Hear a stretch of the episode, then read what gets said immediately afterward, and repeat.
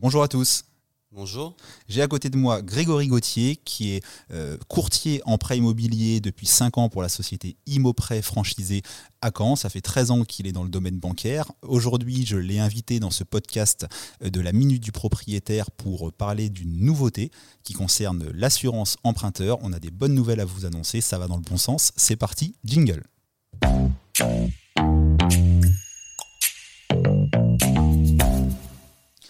Alors Grégory, on a échangé toi et moi récemment et on a eu l'idée de, ce podcast parce que tu me dis qu'en 2022, il va y avoir des changements euh, qui vont dans le bon sens pour les emprunteurs euh, concernant l'assurance de prêt, les possibilités de changement et ainsi de suite. Est-ce que tu peux nous en dire un petit peu plus? Bah, Effectivement, à partir du 1er septembre 2022, la loi sur euh, l'assurance de prêt, la résiliation de l'assurance de prêt va évoluer un petit peu. Euh, donc il y avait eu plusieurs évolutions sur les dernières années. La première était euh, la loi Hamon qui permettait de résilier l'assurance emprunteur dans l'année qui suit euh, l'accès à l'offre de crédit. on a eu ensuite la loi Bourquin qui permettait de résilier sur les années suivantes, mais avec une contrainte de date anniversaire de l'édition de l'offre de prêt. Les gens le faisaient assez peu en vrai. Les gens le faisaient assez peu parce qu'on avait souvent euh, un aller-retour euh, de la banque qui disait que les montants n'étaient pas bons. Euh, et du coup, les clients étaient obligés de se réorienter vers les assureurs et perdaient un petit peu patience et finalement n'allaient pas au bout de la démarche. C'est une bonne possibilité, mais assez peu mis en œuvre. Exactement. Ok. Donc, donc voilà, le but c'était de libéraliser un petit peu le, le marché de l'assurance emprunteur. Euh, en sachant qu'il y a des possibilités euh, d'économiser euh, beaucoup d'argent sur, sur ce sujet-là dans le cadre de votre, de votre prêt immobilier. donc, donc voilà, cette loi, elle va permettre de... Alors, elle, elle a deux, deux avantages. La première, c'est qu'elle va ouvrir l'accès au crédit à des personnes qui ont eu des problèmes de santé ou qui ont des problèmes de santé, puisqu'on n'aura plus de questionnaire de santé pour les prêts alors pour un seul emprunteur inférieur à 200 000 euros et pour deux emprunteurs, on multiplie par deux 400 000 euros. Ah oui, ça c'est une, vraie révolution. Tu es en train de dire que monsieur et madame tout le monde qui achète un bien à 2 ou 300 000 euros à deux personnes, c'est souvent le cas un couple, euh, bientôt n'aura plus le fameux questionnaire avez-vous eu des soucis de santé Avez-vous été opéré Suivez-vous un traitement? Ça, c'est bientôt fini. C'est l'idée. Donc après, avec une contrainte quand même, euh, c'est que l'âge fin de prêt ne doit pas être supérieur à 60 ans. C'est-à-dire? C'est-à-dire qu'en exemple concret, vous souscrivez à 35 ans un prêt sur 25 ans, âge fin de prêt 60 ans, on rentre dans le champ. Vous souscrivez votre prêt à 36 ans sur 25 ans, âge fin de prêt 61 ans, vous devrez remplir un questionnaire de santé comme c'est le cas euh, aujourd'hui. Ah ok, donc c'est une bonne nouvelle, mais ça se destine plutôt aux jeunes ou aux personnes qui empruntent sur des durées courtes du coup? C'est un peu l'idée tout à fait. Ok, mais ça reste quand même une super bonne nouvelle, bah, notamment pour les jeunes. C'est une excellente nouvelle. Alors après, on est, euh, on est un petit peu dans une, une phase intermédiaire où on attend le, positionnement des assureurs. Oui. Euh, sur la question de la tarification, l'idée étant que euh, il est possible quand même que les coûts augmentent. Alors, je ne pense pas déraisonnablement, mais qu'ils augmentent un petit peu pour, pour, bah, pour compenser le risque associé euh, à l'adhésion des, sans questionnaire de santé. Si on compare ça à la santé, c'est un peu comme euh, là, on payait réellement ce qu'on allait coûter par rapport à son profil de risque. Donc les, les gens en bonne santé, c'est moche, mais payaient peu cher. Les gens en mauvaise santé ou plus âgés payaient plus cher. C'est pas forcément un système très, très égalitaire, mais c'était ça. Et là, on va, on va mutualiser tout ça. Mais du coup, certains profils qui payaient moins cher risquent peut-être, on parle au conditionnel, de payer un peu plus. C'est tout à fait ça. Mais au moins, bon, c'est peut-être un, peu plus humain, un peu plus sociétal dans, dans l'air du temps de, mutualiser, de donner l'accès à, des gens qui avaient des soucis à, emprunter. C'est une approche qui me convient plutôt bien. Super.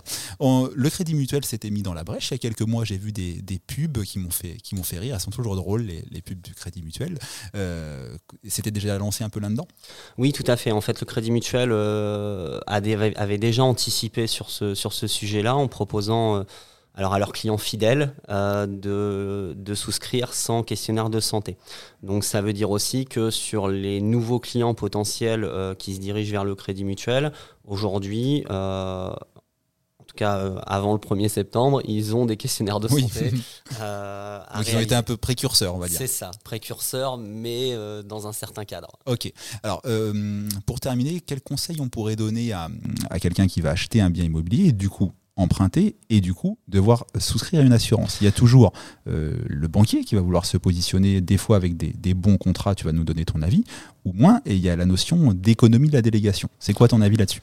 Alors, ce qu'il faut savoir, c'est qu'aujourd'hui, euh, le, marché de l'assurance, euh, on va dire que les, banquiers aujourd'hui détiennent 80 90% pardon, des contrats d'assurance emprunteur. Ah oui. Ce qui est très important. Ok.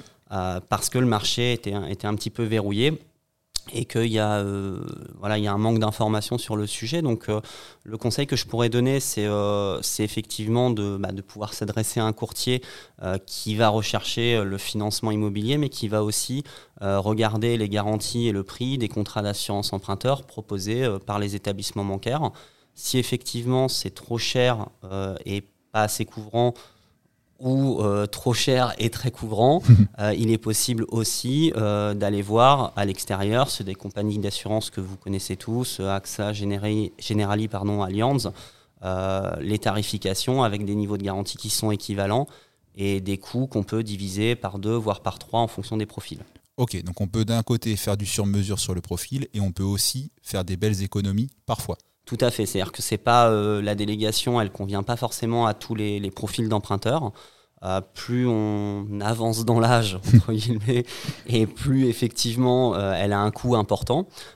et là, effectivement, l'assurance proposée par la banque peut retrouver tout son sens et peut être bien placée. Donc il faut vraiment regarder au cas par cas.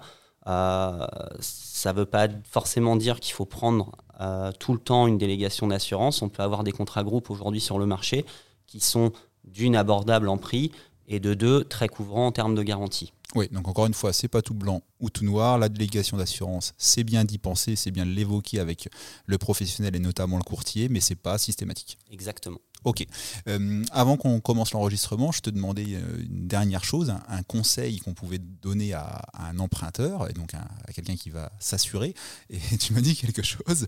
Tu m'as dit, il faut pas mentir. Ça veut dire quoi?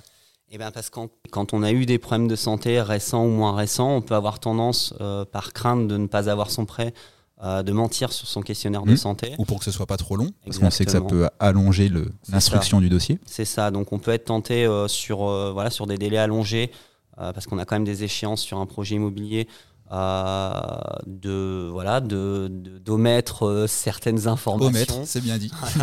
Et dans ce cadre-là, il faut absolument pas le faire. Pourquoi? Parce que euh, à partir du moment où vous avez euh, vous avez menti ou omis une information sur un questionnaire de santé, vous pouvez avoir une déchéance des garanties euh, sur le donc c'est-à-dire une absence de prise en charge de l'assureur, même si euh, le problème survenu euh, n'est pas n'est pas lié au problème que vous n'avez pas déclaré. Ah oui, on peut cacher un problème à la hanche par exemple et ne pas être couvert pour un souci à la tête un an après parce qu'on a menti. Exactement.